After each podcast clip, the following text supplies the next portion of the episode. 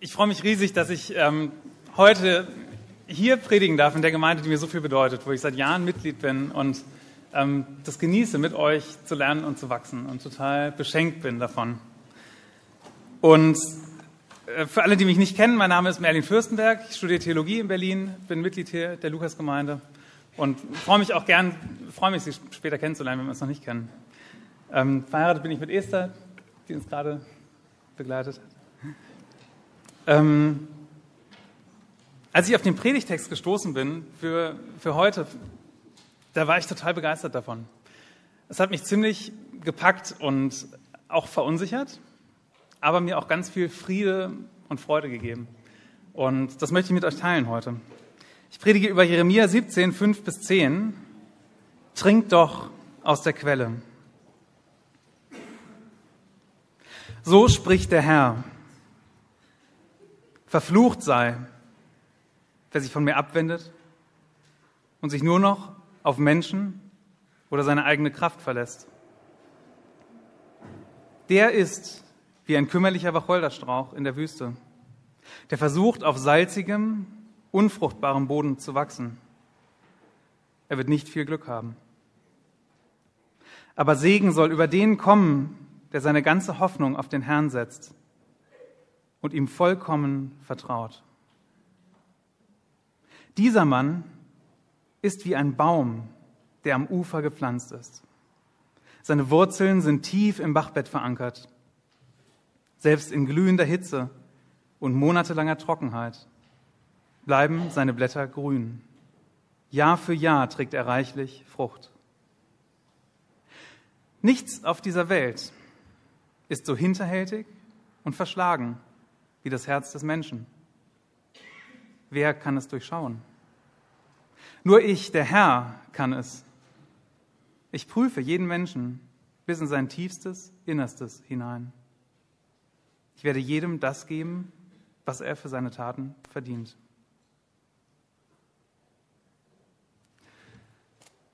Was Gott da durch seinen Propheten kundtut, das, das schmerzt, das verletzt. Das menschliche Herz ist hinterhältig und verschlagen. Man kann es auch übersetzen, es ist trotzig, unheilbar und verdorben. Viele würden dem heute widersprechen und würden sagen, eigentlich ist der Mensch doch ganz gut. Darum möchte ich mit euch nachschauen, wann und wo Jeremia das gesagt hat, weil ich glaube, das hilft uns, ihn besser zu verstehen an der Stelle. Jeremia lebte bis ungefähr 600 vor Christus in Juda. Das ist im Süden vom heutigen Israel. Und damals waren große Teile des jüdischen Volkes von ihrem Glauben abgefallen. Die hatten das vergessen. Das war ihnen, das war ihnen egal. Und mehrmals hat Gott durch verschiedene Personen angekündigt, dass ein fremdes Land, Feinde, Juda überfallen würden. Er wollte sie warnen, er wollte sie wachrütteln durch diese Ankündigung der Gefahr und hat ihnen immer gesagt, kehrt zu mir um, ich will eure Stärke sein. Ich will euch retten. Und tatsächlich passiert es. Es formierten sich die Babylonier an den Grenzen, erstmal noch weit weg, aber sie kamen näher, wurden größer und griffen nach der Macht in der ganzen Region. Und als Reaktion haben die Judäer nicht etwa ihren Gott angerufen, wie es ihnen seit langer Zeit gepredigt wurde, sondern haben Bündnisse geschlossen, zum Beispiel mit Ägypten mit heidnischen Völkern um sie rum, haben gesagt, wir müssen jetzt kämpfen. Gott wollte sie beschützen. Eigentlich wollte er sie nur wachrütteln durch die Bedrohung. Aber sie sorgten lieber selbst vor. Und Jeremia versucht bis zuletzt, um das Volk zu werben. Aber sie hören nicht auf ihn. Er sagt den Untergang Jerusalems voraus. Und er erlebte ihn mit. Menschen wurden verschleppt. Tempel und Stadtmauer wurden zerstört. Damals hat man sich in, Jerusalem eigentlich gefühlt wie in der sichersten Stadt. Es war eine riesige Festung. Man hätte nicht gedacht, dass das passieren kann. Und vor dem Kontext jetzt wird es auch verständlich, wir, dass das so ein Gerichtswort ist, was er erzählt, dass es so hart ist, wie er mit seinem Volk spricht. Und es wäre schön, wenn wir es dabei belassen könnten. Wenn wir jetzt sagen, okay, Die Judäer, die hatten es irgendwie nicht begriffen. So, die haben halt nicht auf Gott gehört. Aber in dem Text steht nicht, hinterhältig und verschlagen sind die Herzen der Judäer und diese werde ich auf Herz und Nieren prüfen. Auch nicht, ich werde die Judäer segnen oder verfluchen, sondern Gott spricht am Beispiel seines eigenen Volkes über alle Menschen. Und das geht uns was an. Das wurde uns überliefert, damit wir uns diesem Wort aussetzen. Ich prüfe jeden Menschen. Verflucht sei, wer sich von mir abwendet. Segen soll über den kommen, der seine ganze Hoffnung auf den Herrn setzt. Das spricht auch zu uns. Und wenn ich mein Leben betrachte, muss ich leider feststellen, dass auch mein Herz manchmal trotzig, hinterhältig und verschlagen ist. Erstens, wer sich nur auf Menschen verlässt, vertrocknet. Gott sagt, wer sich von mir abwendet und sich nur noch auf Menschen oder seine eigene Kraft verlässt, der ist wie ein kümmerlicher Wacholderstrauch in der Wüste. Der versucht, auf salzigem, unfruchtbarem Boden zu wachsen. Er wird nicht viel Glück haben. Wir haben gesehen, was das in Bezug auf die Judäer bedeutet. Die haben damals sich ähm, mit ihren Nachbarländern verbündet und sind in den Krieg gezogen. Und vielleicht leuchtet uns das auch ein, so ein, so ein Gerichtswort auf Menschen zu beziehen, die von Gott nichts wissen wollen, die ihn offen leugnen oder verachten oder über ihn lästern.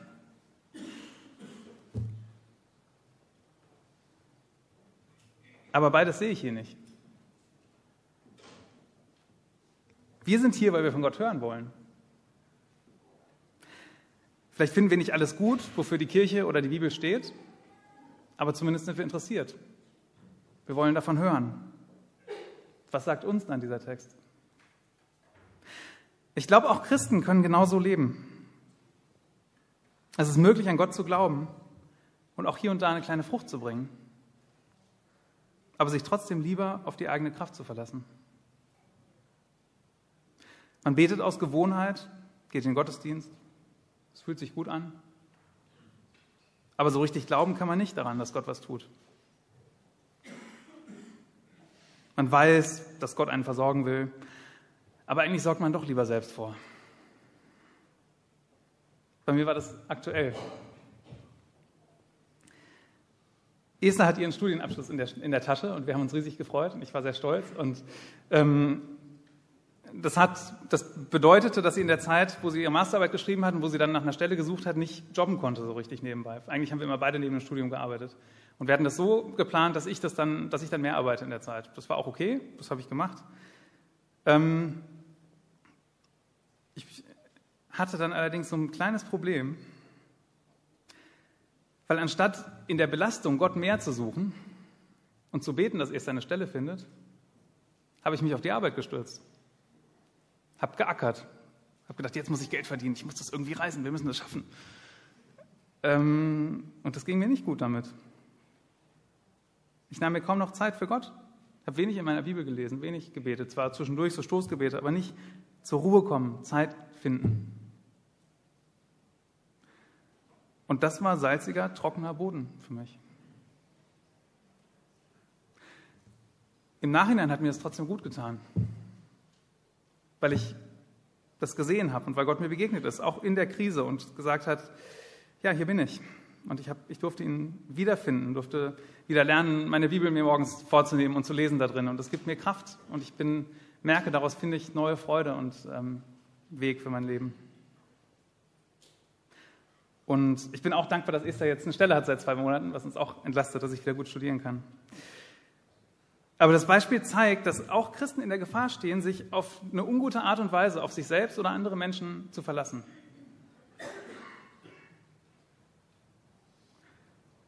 Und das ist sehr kurzsichtig. Die Bibel ermutigt uns, dass wir Schätze im Himmel sammeln sollen, Matthäus 6. Aber wir können auch anders. Wir können uns was darauf einbilden, was wir hier tun, dass wir arbeiten gehen. Das ist wichtig. Klar, es ist auch wichtig. Es ist gut, dass wir das ernst nehmen. Aber was hat wirklich Priorität? Was steht im Zentrum unseres Lebens? Wenn wir uns an das klammern, was, was wir leisten und verdienen, dann leben wir zum Großteil an Gottes, Gottes Gnade und Liebe vorbei, die er uns schenken will. Ein anderes Beispiel. Wenn wir mit einer schlechten Angewohnheit kämpfen, einer Sünde in unserem Leben, dann können wir probieren, das mit reiner Willenskraft zu überwinden. Wir können uns anstrengen. Wir können uns mit einem Rechenschaftspartner treffen, der uns danach fragt. Wir können ähm, an uns arbeiten. Und vielleicht haben wir auch an der einen oder anderen Stelle Erfolg damit. Aber die Quelle der Sünde, unser Herz, gehen wir damit nicht an. Es ist wichtig, dass wir das tun, aber es ist noch viel wichtiger, dass wir das andere tun, dass wir Gott suchen. Wir können gerettet sein und in einzelnen Dingen dennoch voll an Gott vorbeileben, weil wir versuchen, das Gute aus eigener Kraft zu tun. Und weil wir uns dann letztlich immer noch um uns selbst drehen. Ich weiß nicht, wie es dir geht damit, ob du damit was anfangen kannst. Vielleicht gibt es auch in deinem Leben Bereiche, wo du dich abarbeitest, innerlich oder äußerlich. Aber du kommst nicht voran. Wo versuchst du, Dinge nach aller Macht alleine hinzubiegen? Und was fehlt? Wir lernen aus unserem Text, wer sich nur auf Menschen verlässt, vertrocknet. Er lebt wie ein kahler Busch in der Wüste. Aber es gibt noch ein zweites Bild. Zweitens, wer Gott vertraut, bringt reichlich Frucht. Vers 7. Aber Segen soll über den kommen, der seine ganze Hoffnung auf den Herrn setzt und ihm vollkommen vertraut. Dieser Mann ist wie ein Baum, der am Ufer gepflanzt ist. Seine Wurzeln sind tief im Bachbett verankert. Was für ein Kontrast zu dem trockenen Strauch vorher. Ein Baum am Ufer. Der hat die Quelle gefunden. Könnte man meinen. Aber es lohnt sich an der Stelle eigentlich sehr, den Text ein bisschen genauer anzugucken, weil im Hebräischen steht da ein passives Partizip. Man kann also auch lesen, der ans Wasser verpflanzt wurde. Und genauso übersetzt es zum Beispiel auch die lateinische Bibel, Transplantatur. Gott verpflanzt Juda. Gott verpflanzt Juda, sagt der Prophet. Er verpflanzt sie zu seinem Wasser hin. Mitten im Gericht spricht Jeremia von Gnade. Er sagt, Gott ist es, der den Baum verpflanzt. Und es stimmt, Gott hat dafür gesorgt, dass ein frommer Überrest der Juden überlebt hat. Die Invasion kam, die Stadt wurde zerstört, aber es durften Menschen überleben. Und sie konnten das Land neu aufbauen. Und das ist für mich ein Hinweis auf, auf das Wesen Gottes, wie er, wie er ist, wie er sich uns gegenüber verhält. Er verpflanzt und rettet. Der Mensch ist nicht in der Lage, sich zu helfen, aber Gott hilft. Und Paulus schreibt in Römer 11, 5 bis 6, so ist es auch noch heute. Denn ein Überrest der Juden, die, aus Gnade dazu erwählt, die er aus Gnade dazu erwählt hat, werden gerettet. Wenn der Grund dafür aber die Gnade Gottes war, dann geschah es nicht aufgrund guter Taten. Denn sonst wäre die Gnade Gottes nicht mehr das, was sie ist. Ein freies, unverdientes Geschenk. Als sie sich auf ihre militärische Stärke verlassen haben, sind die Judäer vertrocknet. Ihr ganzer Stolz, die Festung Jerusalem ist untergegangen. Aber Gott gab ihnen eine Chance. Ein frommer Überrest, Menschen, die ihm vertrauten, wurden gerettet. Vers 8. Wer Gott vertraut, ist wie ein Baum, der am Ufer gepflanzt ist. Seine Wurzeln sind tief im Bachbett verankert. Selbst in glühender Hitze und monatelanger Trockenheit bleiben seine Blätter grün. Jahr für Jahr trägt er reichlich Frucht. Jeremia zitiert ein Motiv, was vielen frommen Juden sehr vertraut war, was vielleicht bei einigen schon klingelt im Hintergrund, Psalm 1. Glücklich ist der Mensch, der nicht auf den Rat der Gottlosen hört, der sich am Leben der Sünder kein Beispiel nimmt und sich nicht mit Spöttern abgibt, der seine Lust hat am Gesetz des Herrn und denkt über sein Gesetz Tag und Nacht nach. Er ist wie ein Baum, der am Flussufer wurzelt und Jahr für Jahr reiche Frucht trägt. Seine Blätter welken nicht und alles, was er tut, gelingt ihm. Was Jeremia so mit Vertrauen auf den Herrn wiedergibt, wird weiter entfaltet. Das ist jemand, der nicht auf den Rat der gottlosen Ägypter hört und gegen Babylon in den Krieg zieht. Jemand, der nicht am Arbeitsplatz seine Kollegen mobbt oder das bei anderen toleriert um ihn herum. Jemand, der sich nicht anstecken lässt, Dinge zu tun, von denen er weiß, dass sie falsch sind. Es ist jemand, der seine Lust hat am Gesetz des Herrn und darüber nachsinnt, Tag und Nacht. Wörtlich übersetzt heißt der Vers, der das Gesetz Tag und Nacht murmelnd liest. So vor sich hin brabbelt, könnte man sagen. Es war normal damals, dass man laut gelesen hat, aber das, das Verb, was da steht, ist nicht normal vorlesen, sondern wirklich so brabbeln, ähm, in sich rein lesen, murmeln. Ähm, es geht darum, sich Gottes Wort auszusetzen. Nicht darum, mal schnell aus schlechtem Gewissen ein Kapitel oder ein paar Verse Bibel zu lesen, weil man das so macht als Christ.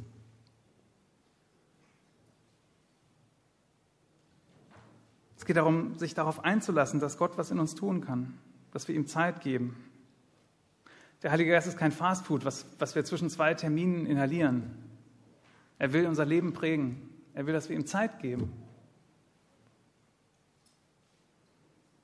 Selig ist der Mann, der Tag und Nacht über Gottes Wort nachsinnt. Schafft ihr das? Also ich bemühe mich darum, aber ich schaffe das nicht.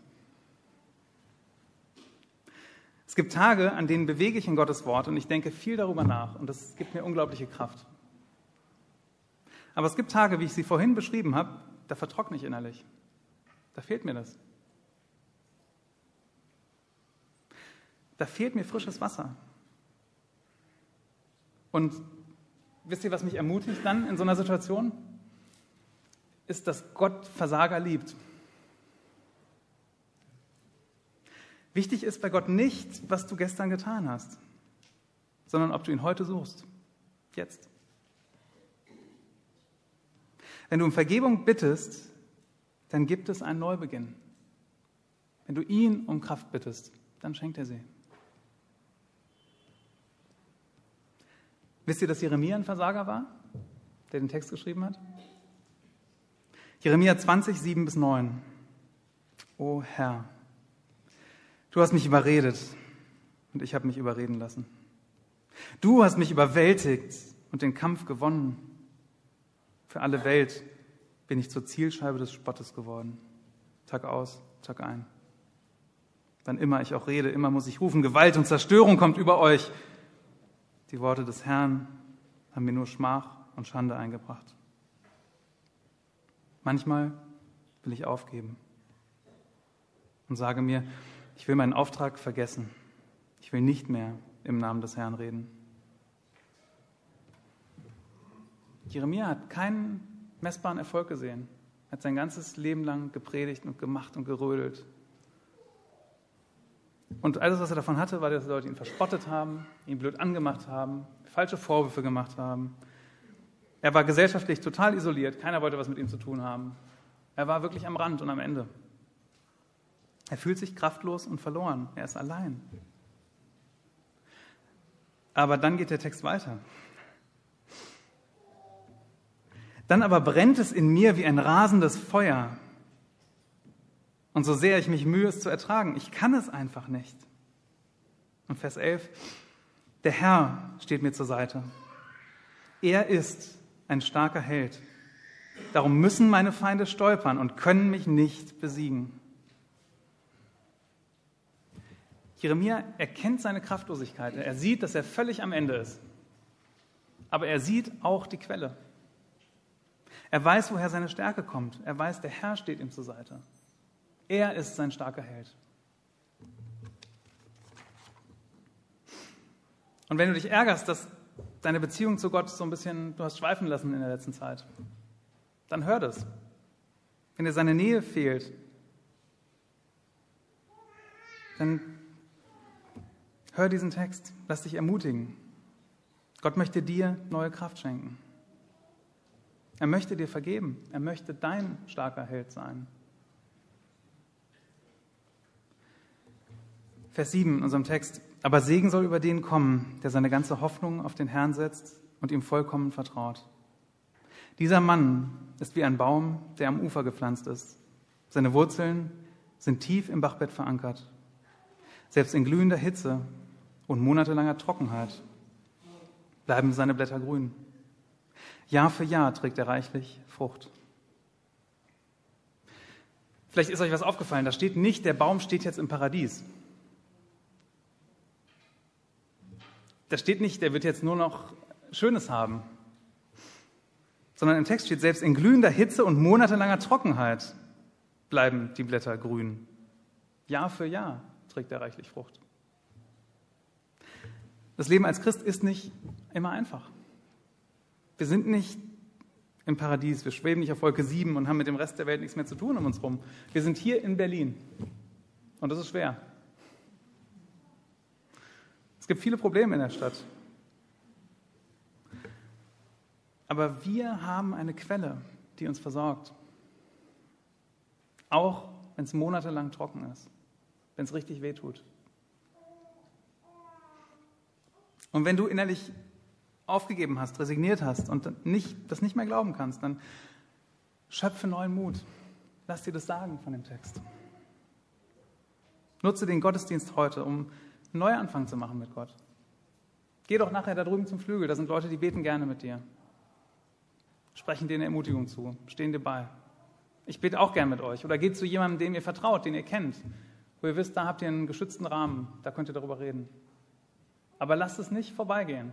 Macht es heute, möglichst sofort, weil man vergisst es. Und wenn du Gott nicht kennst und hier bist und so ein bisschen unsicher bist, was soll das alles bedeuten, dann frag doch mal die Leute, die hier sonst so sitzen. Da gibt es ganz viele, die gerne davon erzählen, wie sie genau das erlebt haben, wie sie Trockenheit erlebt haben und wie sie Kraft und Freude und Wasser erlebt haben, wie sie erleben, wie Gott ihnen Freude schenkt für ihr Leben.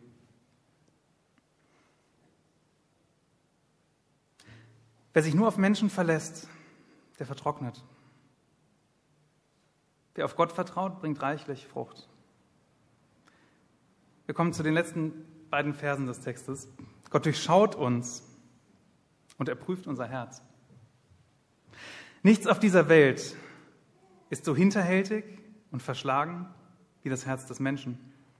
Wer kann es durchschauen? Nur ich, der Herr, kann es. Ich prüfe jeden Menschen bis in sein tiefstes Innerstes hinein. Ich werde jedem das geben, was er für seine Taten verdient. Das höre ich nicht so gerne, so ein Text. Ich bemühe mich um ein aufrechtes Leben, aber manchmal bin ich ziemlich egoistisch. Ich weiß nicht, ob ihr das kennt, aber wenn man als Familie oder in der WG oder sonst irgendwie zusammen wohnt, dann teilt man ja oft die Hausarbeit so ein bisschen auf. Und äh, es spielen sich so Rollen ein. Der eine vielleicht bringt eher den Müll runter, der andere wischt irgendwie die Küche oder keine Ahnung. Ihr habt da sicher alle so eure eigenen Erfahrungen. Ähm, man teilt sich die Hausarbeit auf. Und wahrscheinlich kennt ihr das auch, dass man die eigene Arbeit tendenziell immer so ein bisschen wichtiger bewertet. Vielleicht seid ihr ganz heilig und das passiert euch nicht. Aber also ich erwische mich dabei, wie ich manchmal meine, viel mehr getan zu haben als Esther. Und wenn wir dann darüber sprechen, dann wird es richtig peinlich für mich. Weil mir klar wird, dass Esther einfach andere Sachen gemacht hat. Und das ist unsere gemeinsame Verantwortung. Das ist auch klar, das, das äh, sprechen wir auch sehr offen drüber, aber es ist, ja, das ist ganz schön peinlich dann. Jetzt sagst du vielleicht, das ist was Kleines, das ist lächerlich, das ist irgendwie nicht so eine schlimme Sünde oder so. Ähm, das geht schon in Ordnung. Du hast niemanden umgebracht. Ja. Aber Jesus sagt in Matthäus 5 einen sehr heftigen Satz. Vers 21. Ihr habt gehört, dass es im Gesetz des Mose heißt, du sollst nicht töten. Wer einen Mord begeht, wird verurteilt. Ich aber sage, schon der, der nur ohne Grund zornig auf jemanden ist, wird verurteilt. Gott durchschaut unser Herz. Er sieht, was da los ist in Merlin. Und unsere Taten sind nur ein Spiegel dessen, was in uns vorgeht. Es ist nur, ja, es ist nur ein Ausdruck, ein Zeichen dafür. Die Frage ist, sind wir geleitet von der Liebe Gottes oder von der Liebe zu Gott und zu unseren Nächsten? Oder sind wir uns selbst der Nächste? Jeder von uns kennt Situationen, wo er da versagt hat. Das kann öffentlich sein oder privat. Das kann viele Leute wissen, das kann niemand wissen. Aber Gott weiß es. Vor ihm ist es offenbar. Aber das Gute ist, es schreckt ihn nicht ab. Er will es trotzdem mit uns zu tun haben. Aus Epheser 2. Gott ist so barmherzig und liebte uns so sehr, dass er uns, die wir durch unsere Sünden tot waren, mit Christus neues Leben schenkte, als er ihn von den Toten auferweckte. Nur durch die Gnade Gottes seid ihr gerettet worden. Ihr werdet also nicht aufgrund eurer guten Taten gerettet, damit sich niemand etwas darauf einbilden kann. Das ist das Neue Testament. Das feiern wir hier heute Morgen. Das ist unser Glaube. Wir haben es nicht drauf.